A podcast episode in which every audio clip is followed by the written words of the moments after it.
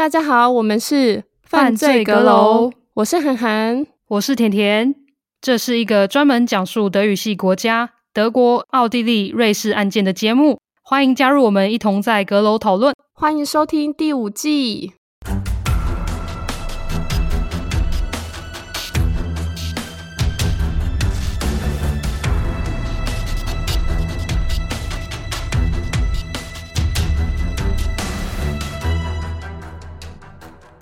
嗨，大家好，我是甜甜。嗨，我是涵涵。欢迎来到第五季，耶、yeah!！好哦，那我们今天呢要分享的一集是有关于冤狱的案件。那当时是一位好友兼阁友跟我许愿的，这位德国司法受害者的男子，当初到底是被以什么样的案件被起诉跟判刑呢？最后又因为哪一些证据或是原因？让法院重新审判跟判决他的案件，那他最后有得到国家合理的赔偿吗？今天就让我们一起来聊一下 Horst Arno 的案件吧。之后就叫他阿诺。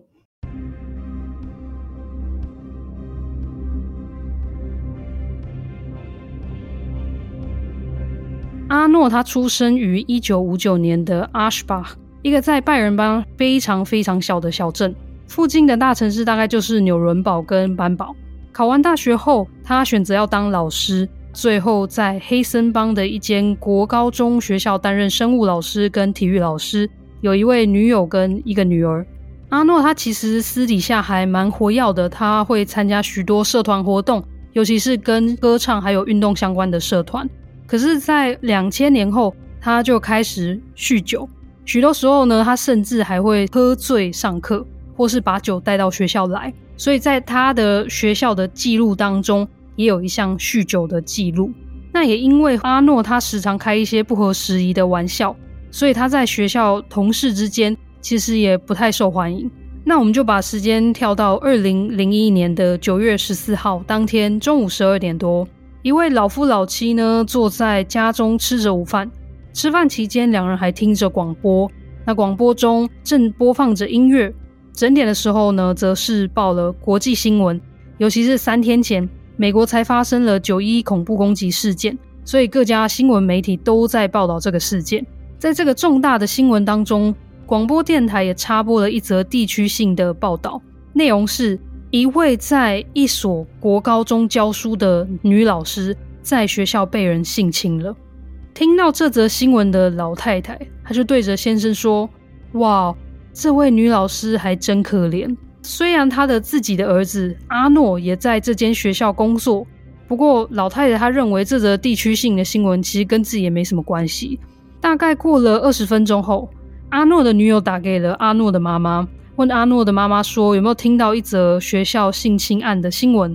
阿诺妈妈说有啊。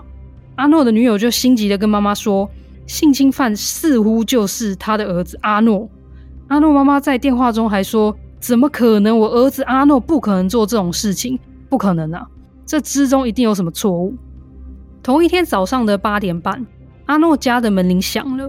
他上前应门后，眼前站的是警察。警察拿了逮捕令，而逮捕的原因是强制性交。警方当天就立刻把阿诺带去警局问话。当时阿诺只能用错愕来形容自己当下的心情。因为他不知道自己做错了什么事情，更别说是性侵他人了。而且控诉阿诺性侵的人，竟然是学校的新同事海迪卡。这位女老师她其实才刚到学校三个星期，主要是教德文跟生物。那在面试时，海迪卡她透过她的专业跟过往的经历，还有讨喜的谈话技巧，她就立刻征服了当场的校长、人事经理跟妇女会会长的心。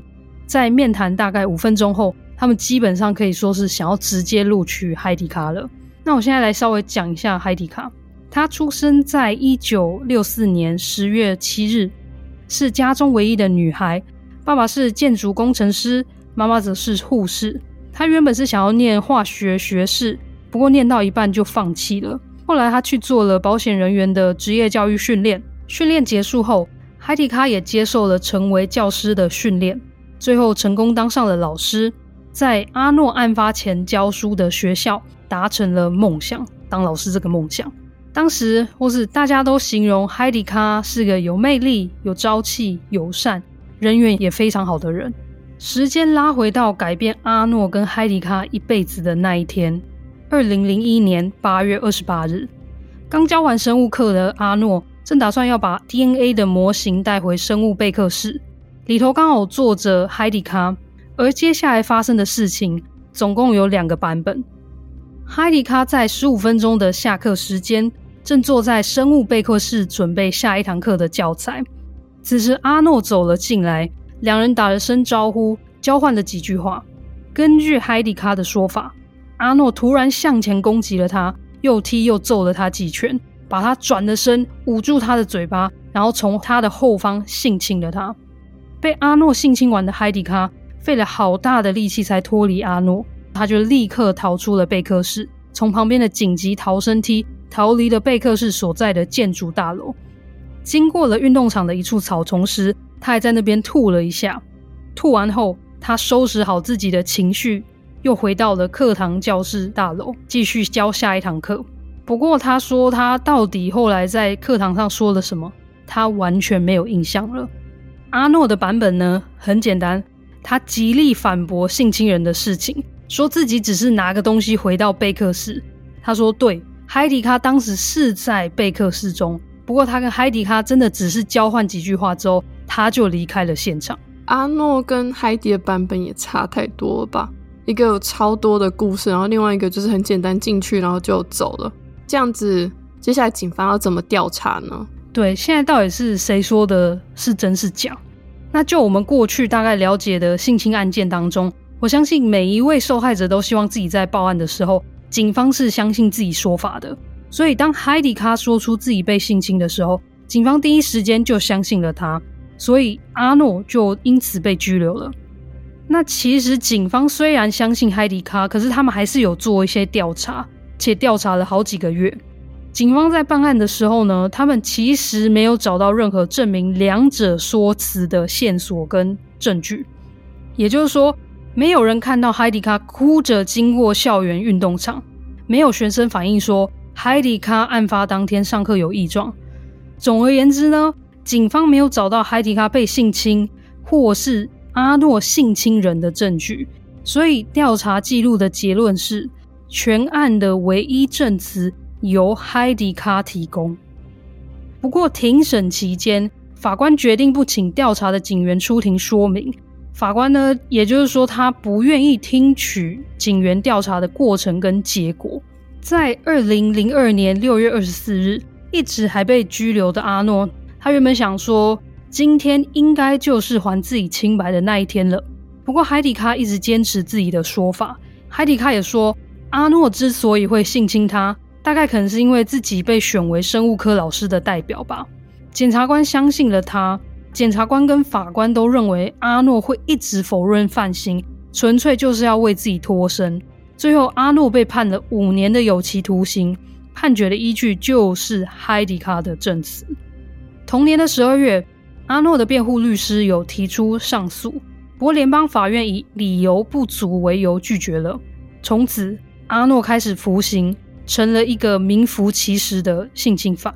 为什么觉得从你叙述到就是案发到最后判决进展好像很快，然后中间就好像快转一样，就有一种不是说我要检讨受害者，只是我觉得好像中间忽略了很多的过程，因为毕竟这个是有刑期的，而且性侵也不是一个很轻的罪名，所以就感觉好像哪里有怪怪的，然后就好像也没什么证据。然后也没有提到说他们到底有什么铁证，就说是，譬如说你可能性侵之后你会去体检啊，会哪里真的有受伤啊？因为你一定是要有实质的证据嘛，对啊，要去验伤啊，那你一定有实质的证据，或者是真的有人可能不是目击到当下发生状况，而是目击到，或是目击到他很海底很奇怪的行为，或者是他很之后有种创伤的感觉之类的，就好像都也没有，然后就只凭着他的证词。就判阿诺有罪。对，我也觉得没有证据这件事情，因为警方当时的结论，他们就是找不到证据去证明海迪卡的说辞跟阿诺的版本，就以这样子去判阿诺刑。我觉得这一部分是可以真的在改善或是做检讨，所以我觉得目前为止我自己也还没有被说服。那我相信大家歌友们应该心中有还有很多疑问。那我现在就先继续分享一下案件，后续会有更多的分享去解开大家的疑惑。被关起来的阿诺，他的世界可以说是崩解了。他形容入狱期间每天都像是在地狱般生活，尤其是我想歌友应该也有听说过，通常在狱中最被看不起的囚犯，就是那些犯下性侵案的人。所以，除了对世界跟对德国司法感到绝望外，阿诺每天还要小心自己的性命安危。他时常被其他囚犯威胁跟攻击。他除了丢了工作，他女朋友也跟他分手。最后，只有他的家人还会来探望他。因为以上这些种种，后来阿诺就患上了忧郁症，也曾经几度想要结束生命。不过还好是他的女儿，还有他想要证明自己清白的那颗心。所以阿诺最后还是选择继续坐满刑期，因为他认为，如果他自杀的话，不就间接证明自己有性侵人了吗？狱中最让阿诺痛苦的还有一件事情，那就是法院希望阿诺在入狱期间接受长达三年的治疗，以矫正他的性冲动、性欲望，以及与自己犯下的错跟罪恶感共处。其中一个疗程就是要写信给受害者。描述他对受害者做过的伤害行为，去承认自己的过错，去展现他对受害者的同理心。可是阿诺他坚持自己没有错，他也没有犯下性侵罪行，所以他从来没能好好写出这样一封信给海迪卡。在与心理咨商师对谈的时候，阿诺也时常被对方算是半强迫要承认与说出自己的罪行。他事后受访的时候回忆到，这段期间他自己就觉得好像。被胁迫认罪一样。后来狱方也向阿诺说，如果他不乖乖照做，接受治疗的话，那么他就无法像其他狱友一样有放风的时间，像是有运动时间，或是去花园中庭走走之类的。也因为这样子，让过去身材还算中等或是瘦的阿诺开始越来越胖，最后曾经得过中风。狱方的威胁并没有让阿诺认罪，所以他们就开始利诱阿诺。他们说。只要阿诺认罪的话，他就会立刻被放出来。他们是这样子讲，主要是因为如果加害者认罪的话，他只需要坐三分之二的牢期就好了。所以阿诺最后认罪了吗？而且怎么好像大家都一直要逼他认罪那种感觉？不管他现在有没有做这件事情，但是大家好像都一直想要想方设法让他认罪。我比较怀疑的是，他都已经在坐牢了。为什么还要再逼他认罪？因为他们本来就已经认为他、啊、那个跟认不认罪都没差。有的人就是一辈子说我没有杀人，但是最后死刑前他也是说没杀人，还是要执行死刑啊？对啊，所以我也不太清楚为什么他们要这样子。对，所以大家就可以想象，阿诺他一直说他自己没有犯罪，但是进去之后又一直被逼迫。我觉得那个环境真的是会让人会发疯哎、欸，说真的。好，不管怎么样，大韩寒的问题。阿诺他没有认罪，因为他知道自己是清白的，而且他也有自己的原则，所以他坚决不接受任何的条件，还有法院要求的疗程。也因此，他在这段期间，其实他差点要失去他爸爸，主要是因为他在坐牢的时候，他爸爸得了癌症，他爸甚至要他说：“你就赶快认罪，这样你就可以出来陪爸爸走完最人生的最后一段路程。”不过阿诺他最后还是坚持继续坐牢，他也不要认罪。至于阿诺的妈妈，她则是几乎都躲在家，不敢出门，不看新闻，不听广播。那如果要出门买菜的话，一定要开车去比较远的超市，他就是怕被人认出来。最后，阿诺的疗程就是三年的疗程结束了，院方的结论是他无法被治疗，以及他不想接受治疗。然后还说阿诺有严重的精神异常。过去治疗阿诺的医院后来有接受访问，他们就表示他们采信法院的审判，所以对他们来说阿诺是有罪的。虽然他们有时候也一度认为会不会阿诺其实真的没有犯罪，不过去判断病人是否真的有犯案，就又不是他们在分析或是专业的领域内了。不管如何。阿诺他就做完了五年的刑期，做满了之后，他在二零零六年出狱了。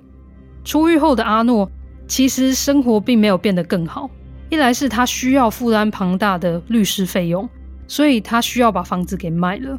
加上出狱后，因为阿诺对所有人来说就是一个性侵犯，所以根本也找不到工作，更别说回去学校教书了。因此，他完全没有经济来源，需要领取社会救助金过活。最后，他只能搬回家中去住自己过去孩童时期的房间。不久后，阿诺的爸爸过世了。那他的爸爸算是有坚持最后一口气，等到儿子出狱后才离开人世。因为阿诺原本居住的城市，大家都知道他这号人物嘛，所以他也是尽量都不出门。也就是说，他完全没有社交。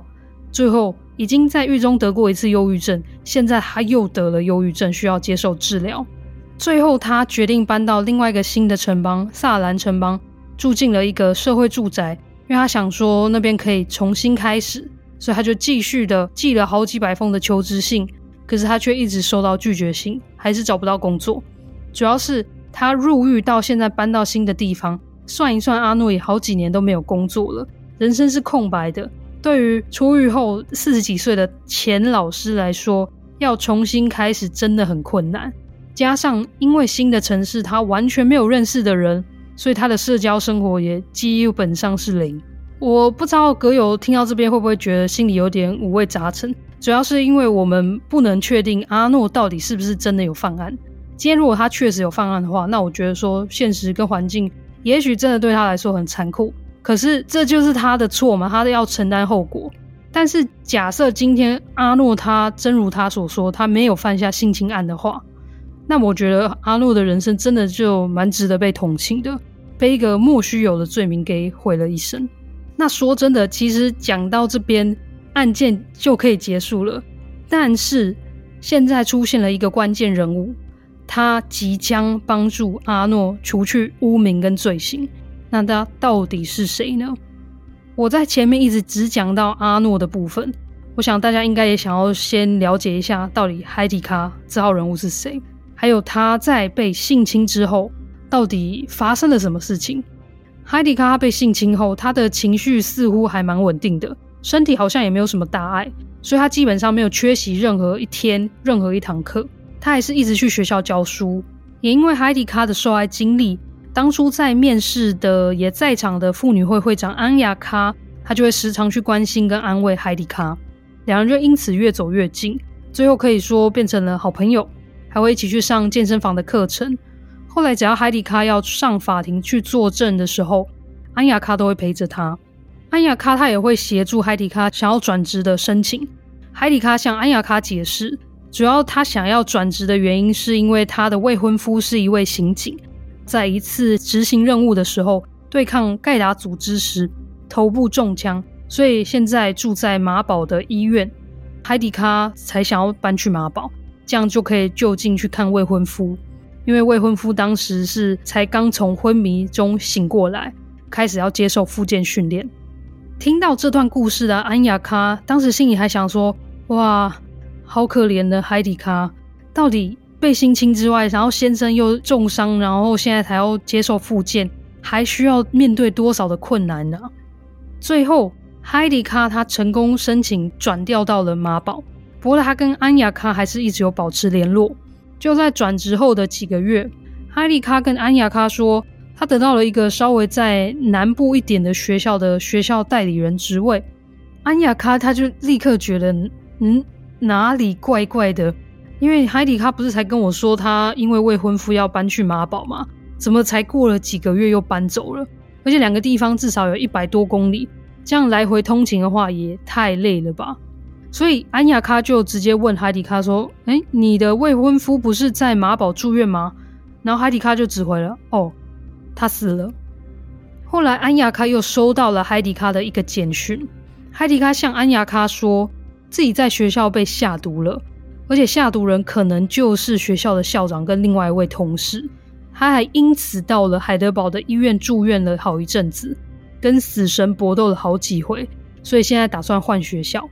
安雅卡听完后，他已经开始觉得，嗯嗯，有点不太相信海迪卡的陈述了。他觉得一个人有没有这么衰小，可以在短时间内发生这么多极端的事情？所以安雅卡就觉得事情很有蹊跷。会不会海迪卡根本捏造了这些事情？讲完自己被下毒后，结果没几天，安雅卡就从别人口中得知，海迪卡向这个人说，原本要调查他被下毒事件的女警员被杀了。现在安雅卡他基本上可以说是确定海迪卡都在说谎，所以他因此联想到，会不会当时连阿诺性侵他的事情也是海迪卡捏造的呢？如果是这样的话，那事情真的就大条了，因为安雅卡当时还提供了所有阿诺在校跟过往的记录给警方，还陪海迪卡去上法院耶。这个海迪卡发生的事情，他发生的事情有点扯诶，就是这一件事情，可能这个人就少数人一辈子会遇到的一件事情，然后但是他好像连续发生很多起，会发生在极少数人身上的事情。比如说什么未未婚夫死掉啊，什么还自己被下毒，然后调查被调查他被下毒事件女警员被杀死啊，这种很奇特的事情。而且他的未婚夫是刑警，然后刑警根本不需要对抗盖达组织吧？逻辑就是分类好像不是这样子分。而且德国好像没有派他们军队去对抗盖达组织，总之就很奇怪。对，总之就很戏剧化，就是他光是这一件事情，就可能是极少数人会遇到的，人生会遇到唯一一次的事情。然后，但是他他所有事情都是这样子，所以当所有事情都发生在这个人身上的时候，你就会觉得你的世界会不会太惨了？还是这些真真的都是真的吗？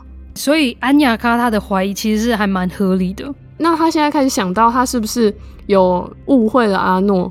所以，那接下来安雅卡他有去做调查吗？或是他有做什么事情去想办法知道真相到底是什么吗？安雅卡他有这个想法之后，他其实开始就感到蛮内疚的，因为他觉得自己会不会变成那个让阿诺冤枉坐牢的共犯？就像你说，他因此就更想要知道事情的真相，所以他至少他能做的现在就是帮阿诺洗清罪名。那他就联络上了自己在柏林的哥哥哈姆特。哈姆特是位专门处理民事的律师，可是他还是接受了妹妹的请求，决定要协助阿诺找出真相，因为他也相信阿诺的清白。然后他还说他完全不会收费用。哈姆他就开始跟阿诺还有阿诺过去的辩护律师海迪卡的友人们谈话，也看了所有阿诺的案件档案。他发现有许多事情根本都拼凑不起来，案件调查跟程序也都还蛮有错误的，而且。透过与海迪卡友人的对话，他发现海迪卡不只对妹妹安雅卡说谎，他也对很多友人说谎，像是他捏造自己生病的经历，还说什么自己有脑瘤、得了癌症，甚至他还有说过什么自己的邻居被谋杀之类的。而且原因是因为这位邻居他不答应监视海迪卡的行动。海迪卡还曾经讲过什么，他另外一位友人是因为跟海迪卡一起揭发了一个违法的事情，然后被谋杀了。还有海迪卡也说过，他曾经流产过，后来有生下了一个女儿。不过在一次车祸中，他失去了女儿。这样子就是很多多的谎言。海迪卡他大概就是跟不同的人说不同的遭遇，过去都没有人觉得他在说谎，或是有发现异状。可是这些人他们就是觉得有点夸张，就慢慢远离海迪卡。时间来到二零零八年。哈姆律师他认为自己大概收集差不多证据了，所以他向法院申请重新审理阿诺的案件。那像这样子案件已经审理，受刑人也坐完牢，再度要求重新审理的案件不多。在德国，一年大约有一百多万个案件在审理，其中大概就只有一千件会申请重新审理。不过申请了之后，也不代表案件真的就会被重审。可是哈姆律师还是觉得要试试看。哈姆律师他首先认为，在一个所有人都能进出的备课室，而且是在下课时间，也就是说学生可能也都在外面跑，要在这样一个短短的十五分钟内，又要顾虑可能随时都有人进来，而且海迪卡如果有反抗的话，应该会有点声音。考虑到这些情况下，说真的要发生一起性侵案，其实就已经蛮不可能了。然后。如果警方当时在接受报案的时候，有实际走过海迪卡描述自己从逃出备课室路线的话，也就是说从大楼逃生梯下来，经过草丛，经过运动场，再到下一堂课的教室大楼，就会知道这路线中一定会遇到很多人，可是竟然没有人看到海迪卡，这部分也让人蛮存疑的。再来是从海迪卡坐在备课室跟阿诺短暂交谈，被阿诺攻击性侵，他抵抗然后逃走，走到我刚刚提到这个逃的路线，而且中途还在草丛吐了一下，重新打理自己一下。最后再没事的去上课，这些事情全部都要发生在十五分钟内。说真的，光是用想的可能就不太可能。可是当时的警方、检察官、法院都相信了海迪卡这个说法。再来，当时的验伤报告，验伤的医生在报告中写下，海迪卡在肛门处有撕裂伤，因为海迪卡他被阿诺从后方性侵嘛。而且是很用力的插入，所以伤口很深。不过这个验伤是在案发一周后才执行的。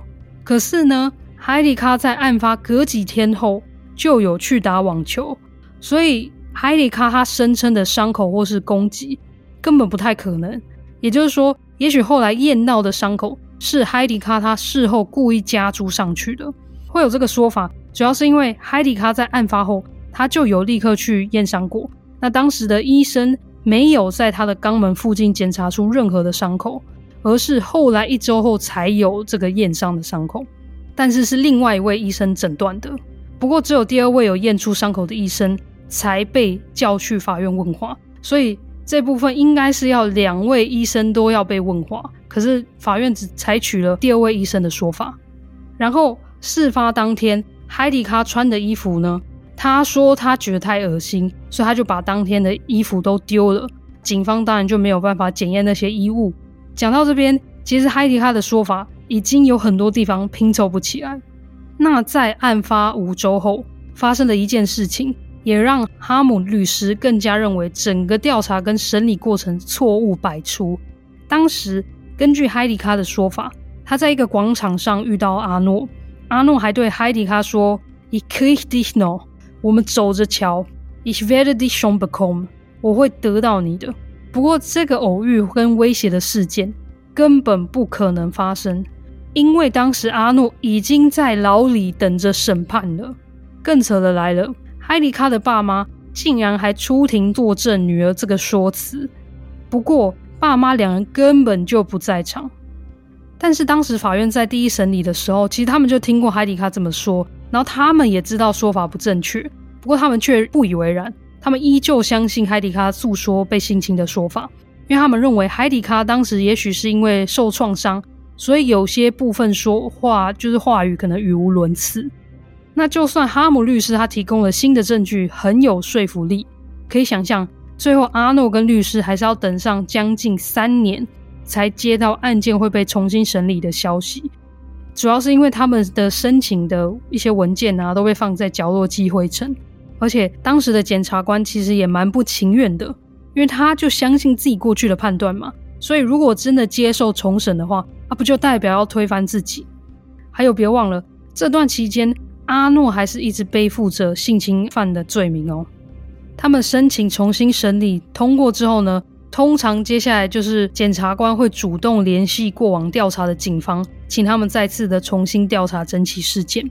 不过，过去调查阿诺案件的警员，他们并没有接到检察官的来电。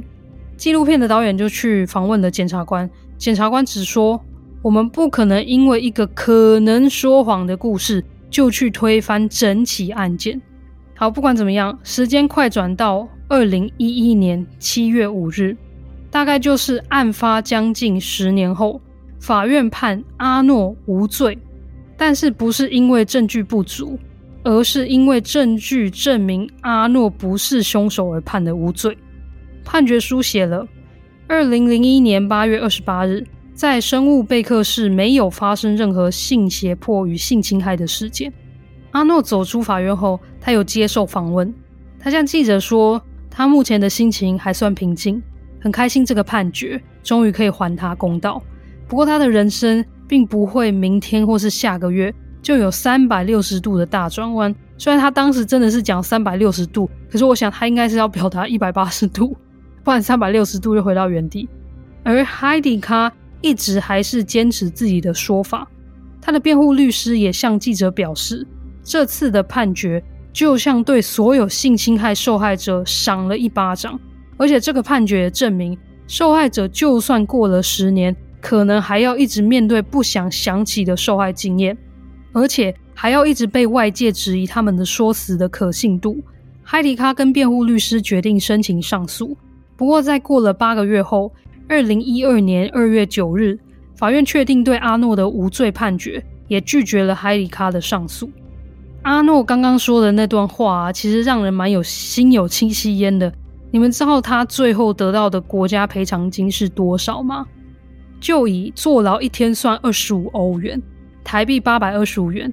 他坐满了五年，等于国家会赔偿他四万五千六百二十五欧元，相当于台币一百五十万。我是不知道阁友们觉得这这个赔偿够不够，我自己觉得这个赔偿不够外，德国司法根本是毁了阿诺的一辈子。更惨的是，阿诺原本想说法院还他清白后，应该就会收到教育部的来信。说他可以再度恢复教职身份，因为他当初被起诉的时候就被取消了教师公务人员的身份。不过，他一直没有收到教育部的这封信。就在法院判阿诺无罪的将近一年后，二零一二年六月二十九日早上九点多，正在路上骑脚踏车的阿诺，他突然心脏病发，过不久后被路人发现倒在地上。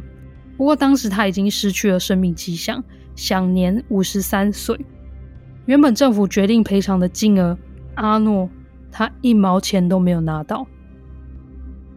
同一天，Darmstadt 的法院以剥夺自由这项罪名对海迪卡起诉，判了他五年半，因为他让阿诺坐牢，让他失去自由。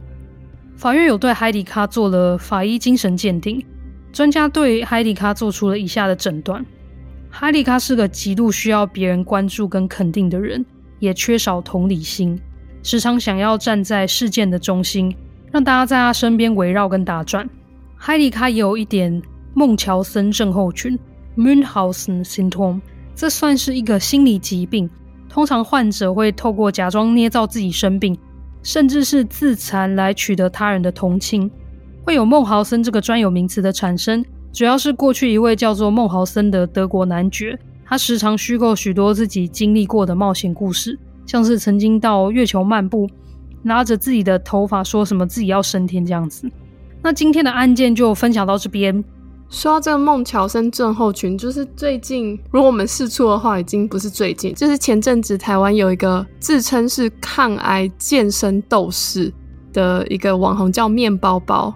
他是有一点类似的症状，就是他是说他是胰脏癌第四期，然后胰脏癌如果大家知道的话，胰脏癌是所谓的癌王，通常就是有胰脏癌患有胰脏癌的人，尤其是他们发现的时候，通常都是末期，因为他并不会有很大的，就是你不会就是身体很大的疼痛，真的到会痛的时候已经是第四期，就是末期了。然后通常胰脏癌的存活率大概是两成，然后通常都不会存活超过。一年，就是现在科技的限制是这样子。然后这个健身网红，他就是三年前说他自己得胰脏癌，但是他还是永远都不放弃健身。他觉得就是要健身健心，然后才会让自己的生活更好，就是才能抗癌这样子。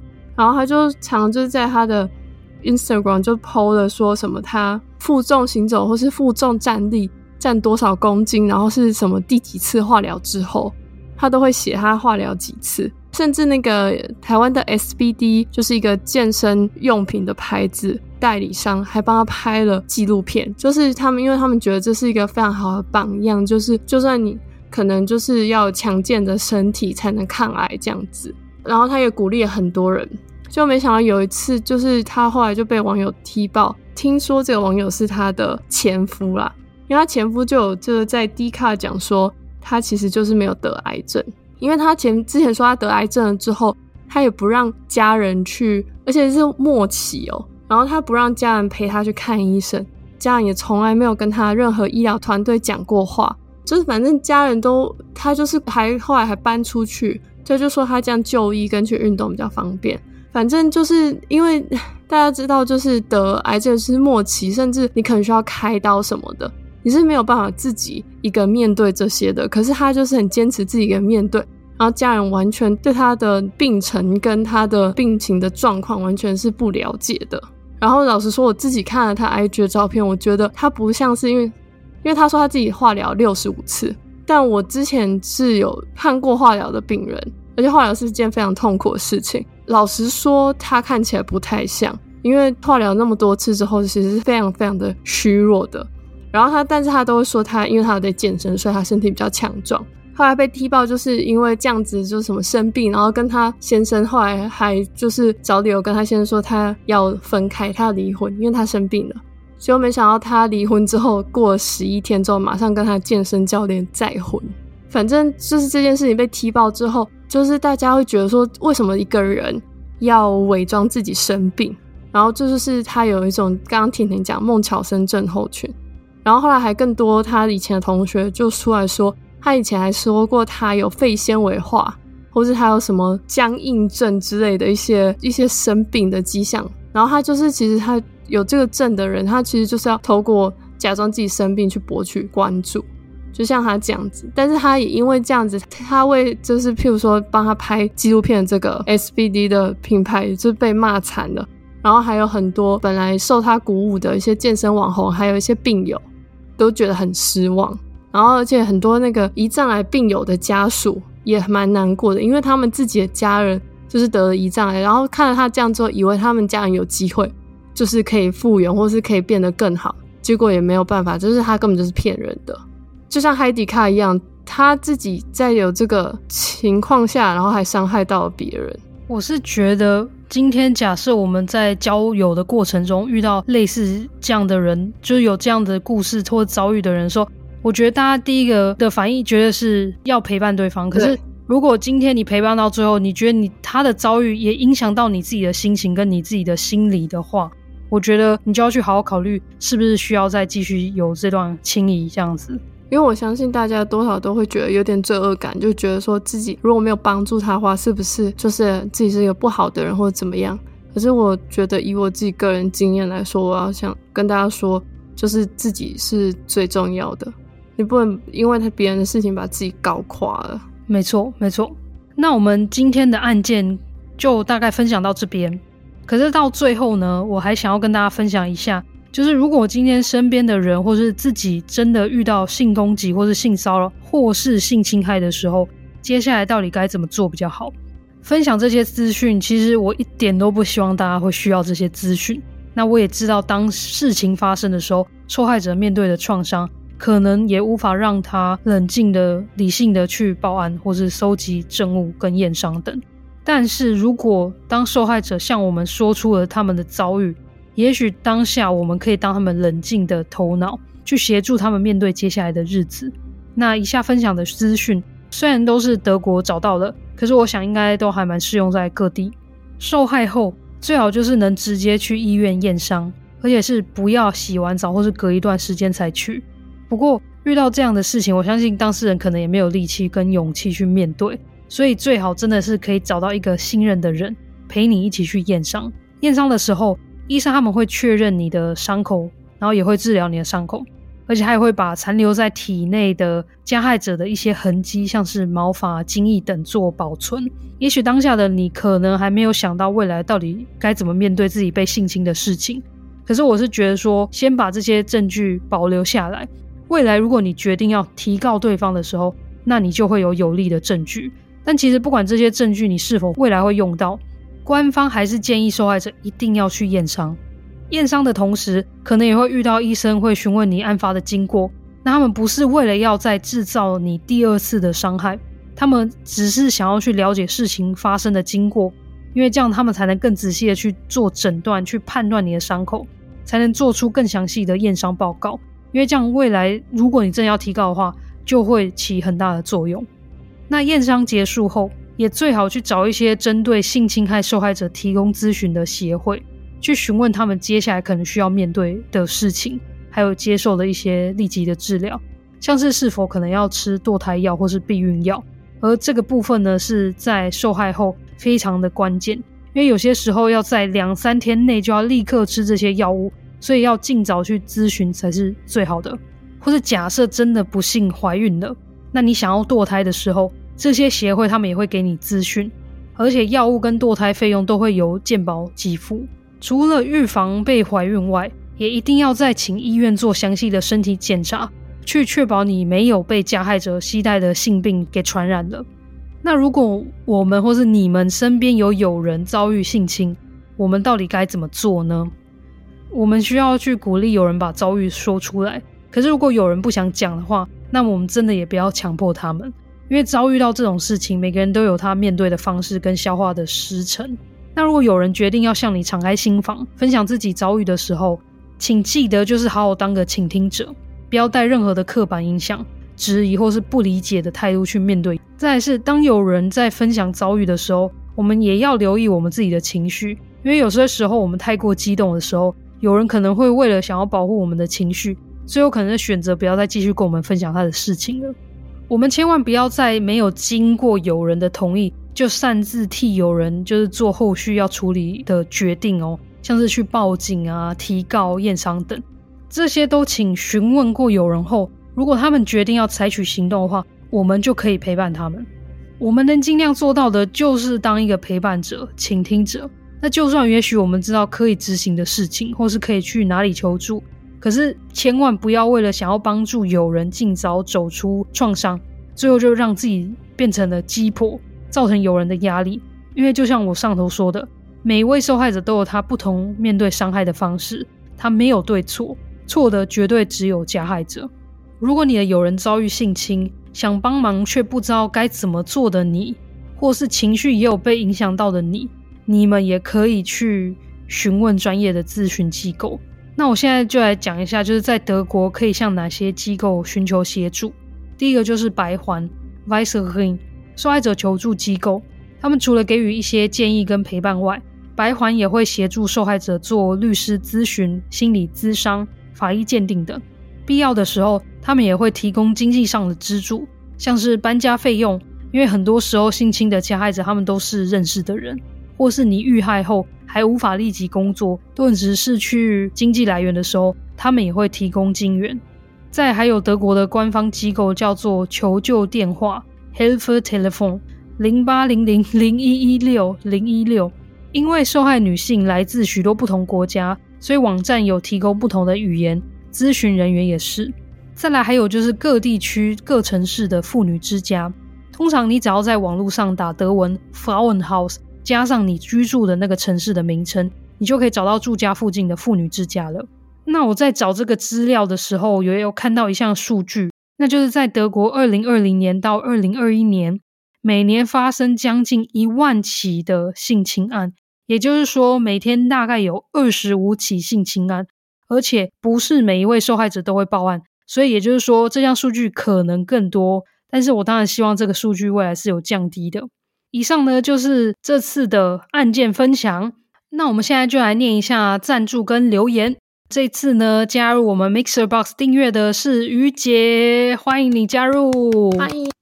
强力的推荐他加我们的订阅赞助方案，因为我已经有稍微的调整过，所以基本上你只要订阅了啤酒方案，持续订阅半年的话，你就可以解锁我们的独家案件。如果你是订阅全职的话，你就可以直接解锁独家案件。那我已经开始陆陆续续在录制跟在写额外的案件了。因为是我自己一个人在处理，所以算是蛮快速的。所以也就是说，虽然我说是不定期会更新，可是，在可能之后孩子出生啊，或是这段期间，大家应该会在那边比较常看到我，或是听到我。接下来是单次的赞助，第一个是三三，他就是三十三，然后第二位是 Athena，是住在美国的，那他透过了 PayPal。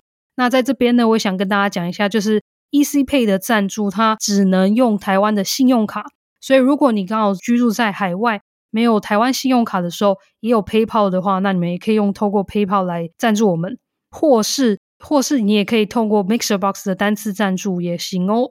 好啦，那谢谢你们的赞助，接下来就请涵涵帮我们念一下 Apple Podcast 的留言。第一则留言是爱做菜的小雪。它的标题是“浮出水面的老粉”。犯罪阁楼是我第一个听的真实犯罪节目，从此爱上。没更新的日子就重复听旧节目也没问题。甜甜和韩寒都有正职工作和家庭生活，可以做出这么棒的节目，真心佩服！加油加油加油！我谢谢他像，就像他题目讲的一样，感觉就是已经听我们很久，只是最近才来留言，就所以我们也多多鼓励其他老粉们来留言。谢谢小雪。下一则留言是来自 Candy Lin，标题是 Cheer Up。听到你们缺留言，所以我就来帮你们留言了。哈，First a big thanks to both of you，因为你们我才有机会听到更多欧洲的 True Crime 案件。前几天有看到二零二一年的一部电影《A Girl in the Basement》，后来才发现好像是奥地利的案件。不知道甜甜跟韩寒之后可不可以找时间来说来诉说这起恐怖案件？总觉得电影里面少了许多 details。或者是你们已经说了，只是我没有听到，哈哈哈。Anyway, good luck to both of you and love Dark Crime podcast as always。其实这个案件我们讲过啦，A Girl in the Basement，好像是美国的，应该是叫 ABC 电视台做的，但是台湾好像没有引进的样子。但是这个案件是改编自，就是我们第一季曾经讲过的 Josef Fritzl 的故事。电影里面讲的是。也是一样，就跟那个故事稍微比较贴近，只是地点是在美国，然后他们算是有点改编，就是一样，爸爸把女儿关在地下室，关了应该也是差不多二十年。故事大致的架构跟案情差不多，可是我会跟你说，真实的案件更恐怖，大家可以回去听一下这一集。那时候在讲这个案件的时候，我有看这个电影，看的时候真的很不舒服，就是你可能看文字，或是你看案件，或是用。听别人讲这个案件，可能会觉得已经很不舒服，但还可以接受。可是你在看的时候，他一开始是叫他爸爸，一样是叫他 Dad，然后可是后来他就要叫他 Don，好像好像那个男主角的名字叫 Don，就是他爸爸逼女儿叫他本名，这样让他降低他的罪恶感，就真的很不舒服。不过如果大家对这个案件有兴趣的话，可以去重听啊、呃，也可以看这部电影。感谢 Candy Lin，对，感谢 Candy。然后就是 Candy，如果听到的话，可以去回听一下第一集，应该会看完这部电影，应该会更有感觉。好，接下来下一则留言是来自 Sam 七二八六，它的标题是超棒大推，听到了填字游戏谋杀案案件结束后的分享超棒，不管是东西德历史或是关于共产理念的解释，获益良多，真的上了很棒的一课。感谢两位，谢谢谢谢 Sam。我记得那一集好像是我们尝试用比较简单的方式跟大家讲那个东西的情况，跟大概什么是共产，什么是集权，还有法西斯。如果大家有听得懂的话，就我们的目的有达到了。没错，就是感谢韩寒念过历史的人讲出来的历史解释出来就不一样。不过我上次有突破，就像上上一季最后一集金融犯罪也是。就希望以后我们可以多做一点不一样的尝试，可能让大家觉得很像很难接触到，就是很难去了解的案件类型，我们可以尽量解释比较浅显易懂一点。没错，因为虽然痛苦的是我们，可能大家一开始听的时候也痛苦，可是因为就是要想要做出一些不一样的的案件，跟分享不一样的事情，所以我们就决定要这么做。对，接下来下一则留言是来自果实。它的标题是听完第四季 EP 四，赶快来留言。谢谢你们制作这么好听的 Podcast，韩韩和甜甜的搭配真的是恰如其分的好。只是第四季第四集的音轨是重叠了吗？整集天天声音都叠在韩韩上，甚至后面讨论部分听起来好像在吵架，但我知道那不是在吵架啦。总之，谢谢你们制作这么好听的节目，谢谢果实。这个就是重叠了，对，当时因为我人在台湾，然后一播出之后，就有听众就是歌友们跟我们反映，然后我就发现之后，我就立刻把它删除，然后又重新上了。所以现在我们大家在第五季在收听的时候，回听的时候，应该就没有这个状况了。嗯，对，而且那时候你是不是好像就剩最后几天就要回德国了？对，因为我当时我以后就旅游的时候，我可能还是会带着我的硬碟，因为我都把我的档案都放在硬碟，硬碟就不会很重。主要是因为我的电脑是那个 Mac MacBook Pro，而且它是那种快十年的那个，那个还蛮重的，很大，因为它十七寸，所以我通常旅行我都不带笔记型电脑的。对，旅行带电脑真的怕它坏掉，然后又很麻烦，又很，又怕被偷，然后怎样的，啊、所以我都出去玩的时候都用手机而已。但是我觉得真的要感谢果实，因为当时在三月的时候一发出的时候，刚好还是有人下载到，也有收听了。那那时候我们就已经有讲过，也有人就是开始骂。但是像果实，他就真的很 很 nice，因为他就知道说，哎、欸，我们应该不是故意的，他就还先来跟我们反映一下，嗯，而不是就留一两颗星的那种。所以真的是非常感谢果实。当时就是还蛮多第，就是一开始试出就会听的几个歌友，就马上私讯来说，哎，是不是音轨重叠？因为我相信大家都在听 Podcast，都是常常听的歌友们都会知道，就是听一听就知道那个可能那不是我们的 standard，对对对，可能音轨就是跑掉了这样子。可是有时候其实上传难免会遇到这个问题。遇到那次事件之后，我现在都会很注意。我是已经剪辑，然后输出的时候已经听，然后上传到那个托管平台要播出的时候，我又再听一次。我真的是两三重确认，对，所以我相信，希望之后不会再发生这种 小插曲。好，那今天的留言就到这里了，谢谢大家留言，欢迎大家赶快，像是最后一个留言讲的，赶快来留言。好哦，那我们下一集见啦，拜拜。那我们下次见，我们是 Dark Crime 犯罪阁楼。